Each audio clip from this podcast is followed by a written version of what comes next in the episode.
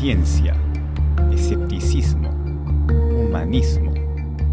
Esto es La Manzana Escéptica. Bienvenidos a esta decimoséptima edición de La Manzana Prohibida, un programa promovido por la Sociedad Secular y Humanista del Perú, que busca popularizar la ciencia, sus teorías eh, y sobre todo el escepticismo científico. En esta ocasión vamos a hablar de la calvicie. ¿Es la calvicie un trastorno? ¿Es un problema común? Eh, ¿Cómo se puede tratar la calvicie? Eh, ¿Qué tratamientos hay para superarla? Eh, para ello tenemos como invitado especial a Rodrigo Velasco. Él es médico cirujano, estudió en la Universidad Peruana Cayetano Heredia y se especializó en cirugía plástica reparadora y estética en el Hospital Universitario Miguel Servet. Además, bueno, es, un experto en cirugía capilar y viene de una familia de médicos, ¿no? Su padre es pionero en la eh, técnica de microcirugía en el Perú. No sé si nos puedes contar un poco sobre eso. ante todo, bienvenido a La Manzana, Rodrigo. Muchísimas gracias por invitarme a este programa de divulgación científica. Bueno, me presento, yo soy efectivamente cirujano plástico, pero me dedico a la cirugía de micro trasplante capilar. Yo modestamente me considero un tricólogo, es decir, un estudioso del pelo. No sé si podemos comenzar eh, por definir qué es la calvicie. Eh, el nombre específico es alopecia androgénica. ¿no? Sí, efectivamente. En realidad la alopecia androgenética es un nombre un poquito rimbombante que utilizamos en medicina para referirnos a la caída de cabello en el hombre.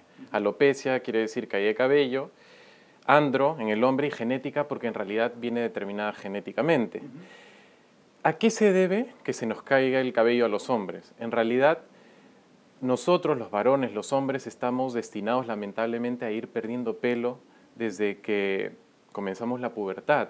¿Por qué? Ya se ha visto mediante una serie de investigaciones científicas que la caída de cabello se debe a la acción de la testosterona, que es la hormona masculina que nosotros tenemos, en el folículo piloso.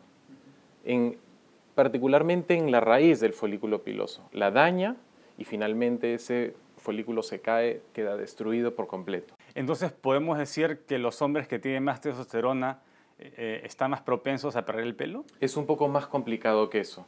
Si tú mides la testosterona en la población en general, vas a ver que la testosterona, así como, por ejemplo, si tú mides la hemoglobina o la glucosa, vas a ver que está en unos rangos de normalidad, según el laboratorio vas a ver que la población en general tiene unos valores dentro de ese rango de normalidad. Entonces, ¿a qué se debe que a unas personas se les caiga más el cabello o no si este se debe al efecto de la testosterona? A una predisposición genética.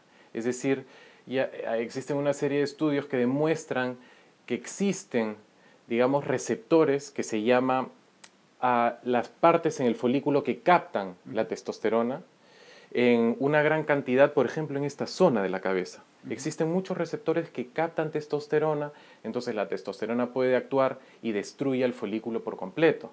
Y también la cantidad de receptores varía según poblaciones. Por ejemplo, en la población caucásica, en los blancos, existen muchos receptores de testosterona que van a captar la testosterona y la testosterona entonces va a producir la caída de cabello. ¿Y por qué eh, solamente sucede en los receptores que están en la coronilla? La fisiopatología es que existen esos receptores que captan la testosterona y la testosterona puede actuar, pero ¿por qué? ¿Por qué están aquí? Bueno, hay teorías evolutivas. Por ejemplo, los gorilas de la montaña comienzan a presentar un penacho gris cuando maduran. Y esto lo señala dentro de su grupo como los gorilas que tienen más experiencia, que hay que respetar. Ya un gorila ve a alguien con un penacho, un, otro gorila con un penacho en, en el lomo y lo respeta directamente. Entonces, hay una teoría que dice que a una edad avanzada, los hombres de la tribu perdían el cabello para una señalización y de esta manera entonces se les veía como personas de más experiencia, personas ancianas, personas que había que respetar. Me parece curioso que seamos el único primate que no tenga pelo, ¿no? porque em, hemos conservado el pelo en la cabeza, pero prácticamente hemos perdido el pelo en el resto del cuerpo. ¿A qué se podría deber? Existe una teoría que dice que cuando el, bueno, cuando el hombre comenzó a caminar y su cerebro comenzó a aumentar de tamaño con respecto a su cuerpo, eh, necesitaba un enfriamiento más eficaz. Y esto, bueno, condicionó a que poco a poco se fuera perdiendo el pelaje, que finalmente el pelaje tiene, bueno, una serie de funciones. Por ejemplo, hay animales que lo usan como protección, hay otros animales que lo usan para mimetizarse, pero su función es termorregular, es decir, protegernos del, del calor. El, el, hombre ya no necesitaba tanta protección del calor cuando empezó a caminar y empezó a desarrollar el cerebro, entonces comenzó a perder el pelo. Porque estuve leyendo un poco sobre eh, los primates y el pelo, y es interesante, ¿no? Antes de perder el pelo éramos todos blancos, ¿no? Y de ahí cuando perdimos el pelo, eh, de acuerdo a las migraciones, las latitudes donde vivíamos, a unos homínidos, eh, digamos, adquirían o producían más eh, melanina, otros menos, y ahí se da la diferencia de color, ¿no? Efectivamente. Em, o sea, al deshacernos del pelo, que era un protector de, los, de la exposición solar, de los rayos ultravioleta, precisamente eh, la concentración de melanina en la piel comenzó a aumentar. Mm. Y entonces aparece la piel, la piel más oscura, digamos, como mm. protección. Entonces tiene un valor evolutivo poder saber de lejos si es que vas a encontrarte con una persona joven o una persona ya anciana con cierta experiencia, ¿no? Y, también era símbolo de estatus, ¿no? ¿Y por qué hoy en día eh, pasa lo contrario? ¿no? Nadie, nadie quiere llegar a, ser calvo em, y más bien se quiere evitar, ¿no? Existen ya muchos estudios también establecidos en que se demuestra que psicosocialmente es un problema, tal como dices tú, es decir, los pacientes, por ejemplo, llegan acomplejados, más introvertidos, disminuye su bienestar, disminuye su calidad de vida. Y esto, básicamente, como te digo, se debe a quizás eh, un cambio en la percepción de la imagen, pero definitivamente sucede. Es decir, hay que entender a la calvicie como un problema. Muchas veces se trivializa el problema de la caída de cabello, pero no es así, es un, es un tema importante. ¿Se puede prevenir primero? ¿no? Y segundo, ¿cuál sería el tratamiento para los casos eh, ya avanzados de calvicie? Sí existen tratamientos con la posibilidad de prevenir, digamos, o menguar en lo posible la caída de cabello. Ahora, según guías de medicina basada en la evidencia, en donde diferentes expertos, bueno, reunieron una serie de estudios, ensayos clínicos, encontraron que solamente dos medicamentos son capaces de aportar un beneficio contra la caída de cabello. Estamos hablando del finasteride, que es una pastilla, y el minoxidil, que es una loción. No sé si puedes explicar más o menos eh, en qué consiste cada uno. Sí. Si vamos al detalle de qué es lo que produce la caída, como he dicho, es la testosterona. En realidad no es específicamente la testosterona, sino la dihidrotestosterona, que es, digamos, el principio activo de la testosterona. La testosterona se tiene que transformar en dihidrotestosterona. Y este paso de transformación es inhibido o anulado por el finasteride. Es decir, cuando uno toma finasteride no va a tener un descenso de la concentración de testosterona, sino de la conversión de su producto activo, es decir, de la que, que se acumula el folículo piloso y que finalmente hace que, muera, ¿no? Destruye el folículo piloso en realidad a nivel de la raíz. En la raíz existe la papila dérmica, que es una parte justamente de anclaje del cabello a la dermis, que si se destruye, y se destruye por la dihidrotestosterona, el cabello se cae. Ahora, el minoxidil funciona mediante otro mecanismo. El minoxidil aumenta el riego sanguíneo. Yo siempre digo es como echar abono en un campo. Es decir, abre los vasos sanguíneos, los dilata, es un vasodilatador y esto permite que entre un flujo sanguíneo mayor, que el folículo se irrigue mejor, se oxigene mejor. Y la finastería se, toma eh, por pastillas, ¿no? Sí. Y, bueno, el minoxidil es una loción que se aplica tópicamente. Ahora, una cosa que quería mencionar, porque también es un mito, o más que todo una leyenda urbana, son los efectos secundarios posibles de estos medicamentos. Entonces, uno de los efectos secundarios más relevantes, digamos, en el finasteride, en el caso del finasteride, son alteraciones sexuales. Son muy, muy infrecuentes, pero lógicamente saltan a la vista. ¿Como cuáles? Como por ejemplo, disminución de la libido, de la apetencia sexual, del apetito sexual.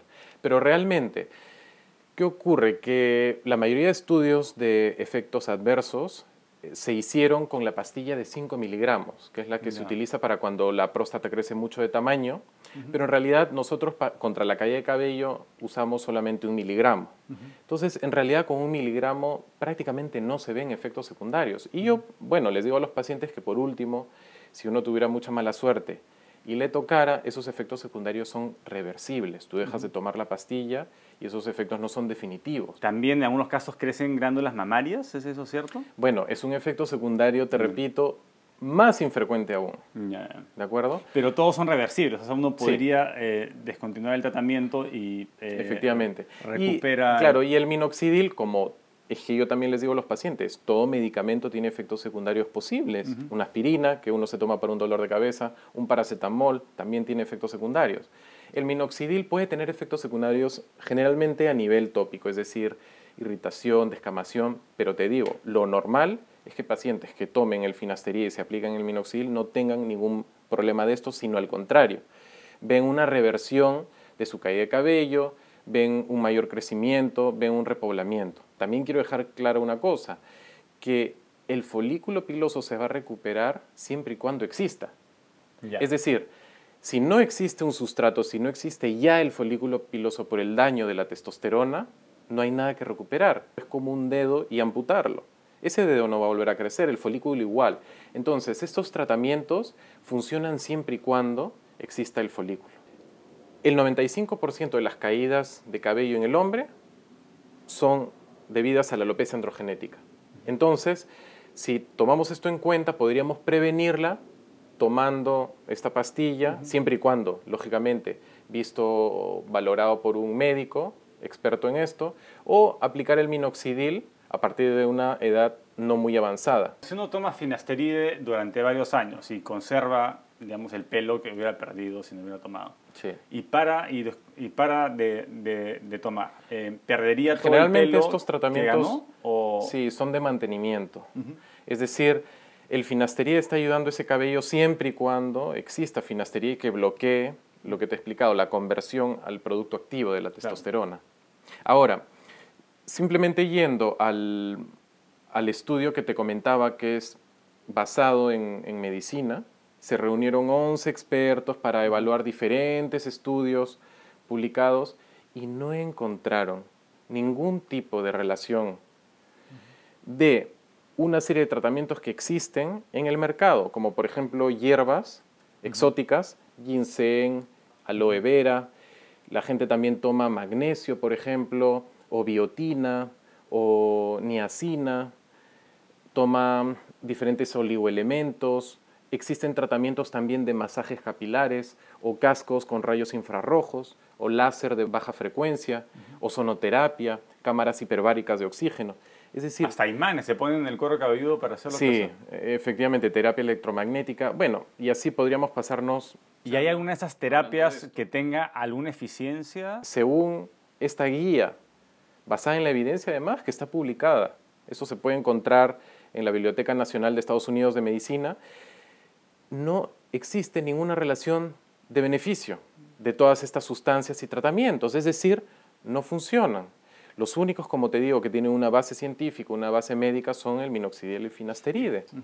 Ahora, el plasma rico en plaquetas, que se ha puesto de moda últimamente, pero en medicina ya lleva muchos años, se ha demostrado, por ejemplo, salió un estudio en la revista británica de dermatología hace poco, en el 2013, un estudio randomizado, doble ciego, controlado con placebo, que efectivamente el plasma rico en plaquetas sí promovía una mejoría. ¿Qué es el plasma rico en plaquetas? Porque también se habla mucho de esto.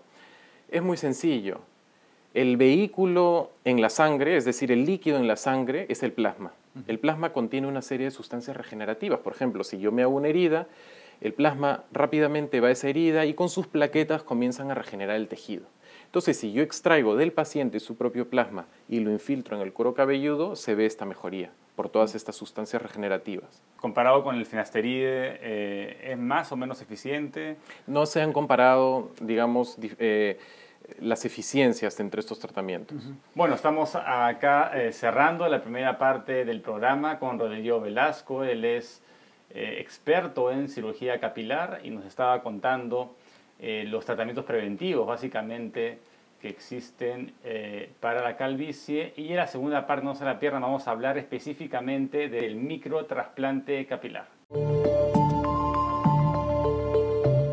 Bueno, estamos acá de vuelta en la manzana prohibida conversando sobre la calvicie. Hemos hablado con Rodrigo Velasco sobre los posibles eh, tratamientos preventivos y ahora vamos a eh, específicamente hablar sobre la, eh, el microtrasplante capilar. Una vez que se ha perdido, digamos, que se han muerto los folículos pilosos y ya no se puede contener la caída con finasteride o con cualquier otro tratamiento porque ya no hay que recuperar. ¿no?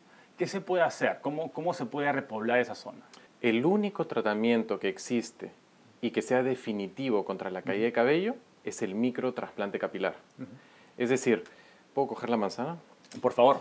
Imagínate que esta es la cabeza de una persona. Si nosotros queremos repoblar, por ejemplo, las entradas de la persona, lo que hacemos nosotros es tomar, extraer las unidades foliculares de esta zona, de la parte occipital, y trasplantarlas a las zonas que queremos repoblar. Ese cabello se va a quedar de por vida creciendo como el cabello normal. ¿Por qué?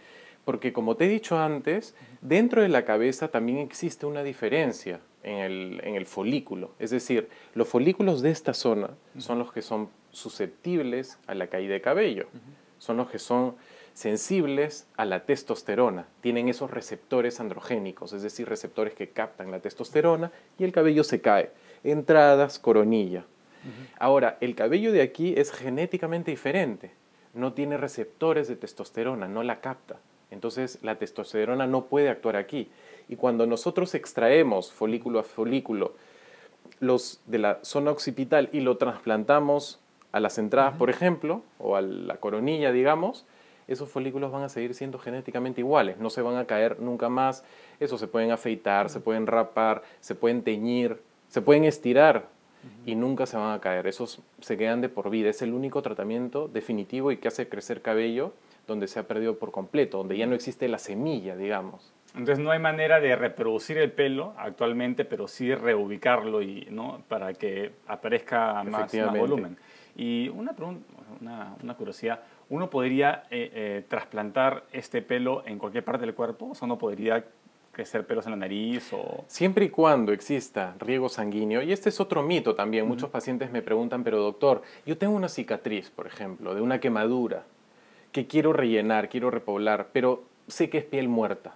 Ya. Ahí no va a crecer pelo. No es así. Una cicatriz no es piel muerta, basta pincharla para ver que una cicatriz sangra.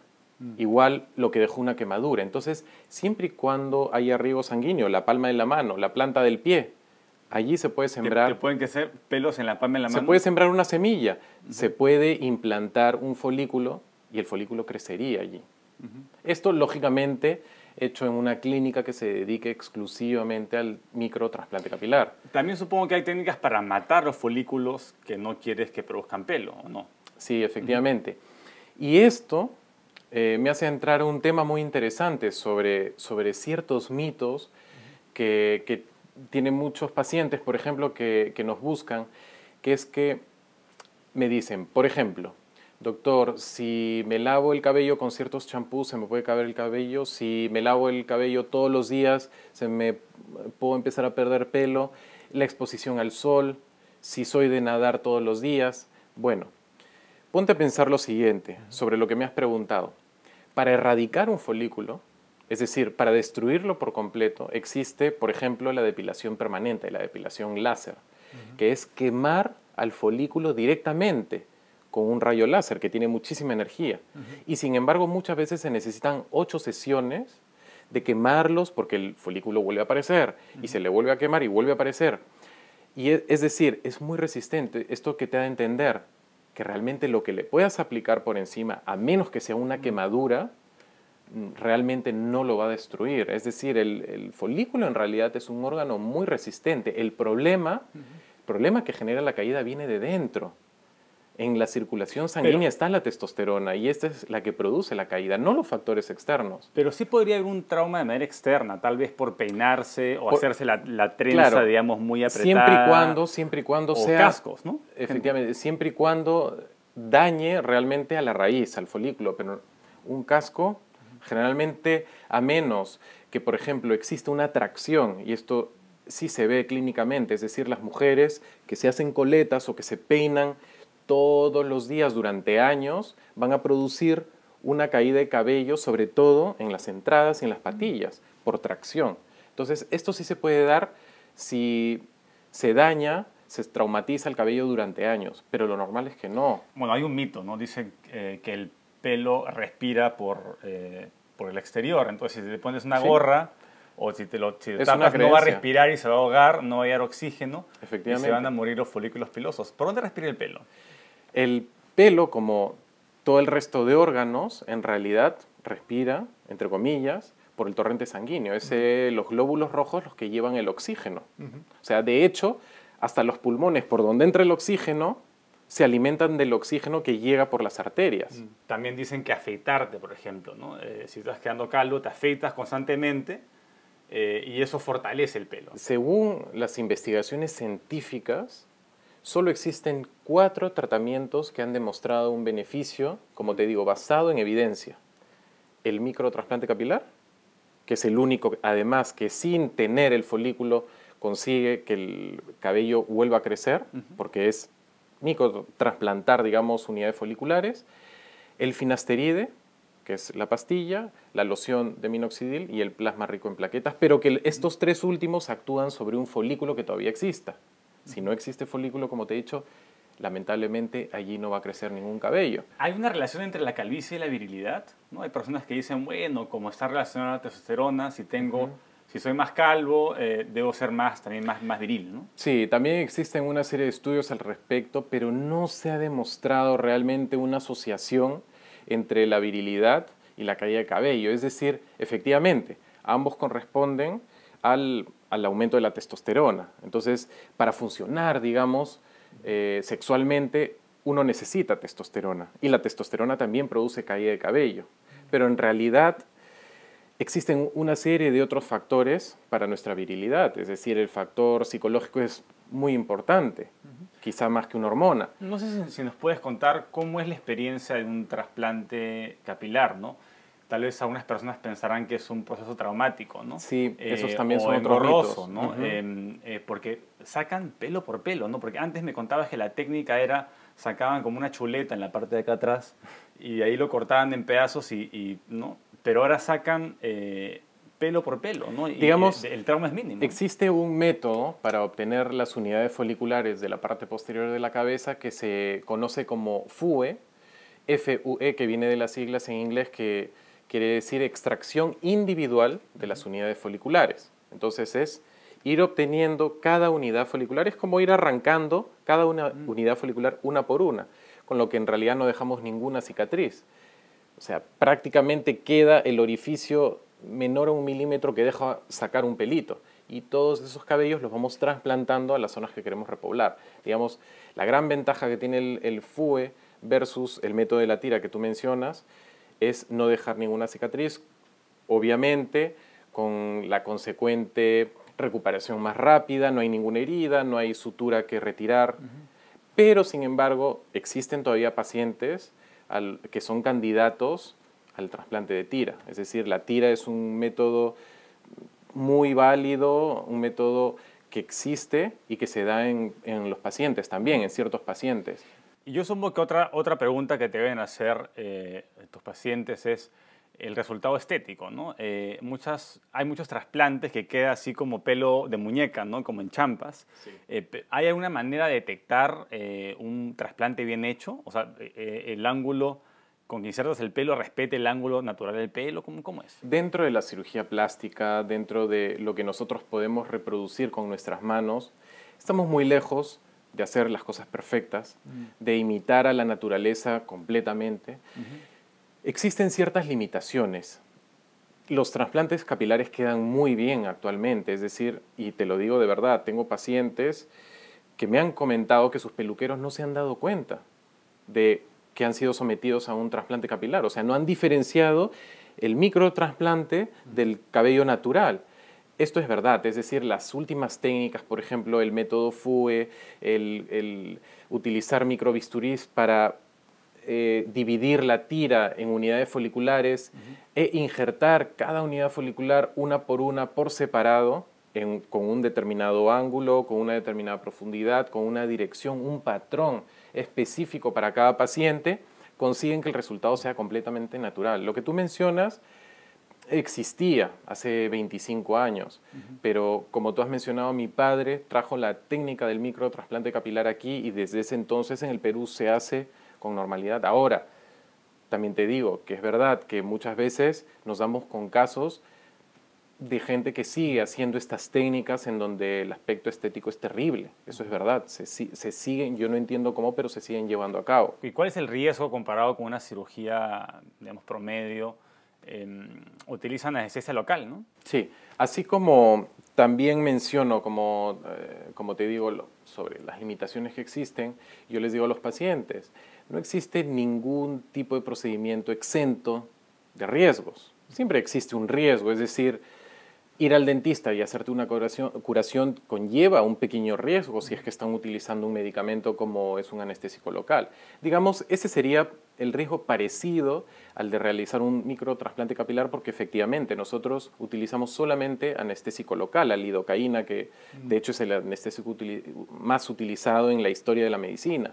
Entonces es más, más seguro que una operación de apéndice y equivalente a sacarse una muela? O? Científicamente eso no se ha comparado, digamos, pero eh, coloquialmente sí se puede decir que se trata de una cirugía con un riesgo bajo. Mm. Es decir, nunca hemos tenido ningún problema y realmente, primero, haciendo las cosas bien, y en esto hago hincapié, porque uno debería fijarse, primero, que el profesional sea un experto, digamos, un especialista, un cirujano y más, más aún si está refrendado por alguna sociedad, por ejemplo la Sociedad Internacional de Cirugía de Cuero Cabelludo, que es la sociedad más importante en cirugía capilar.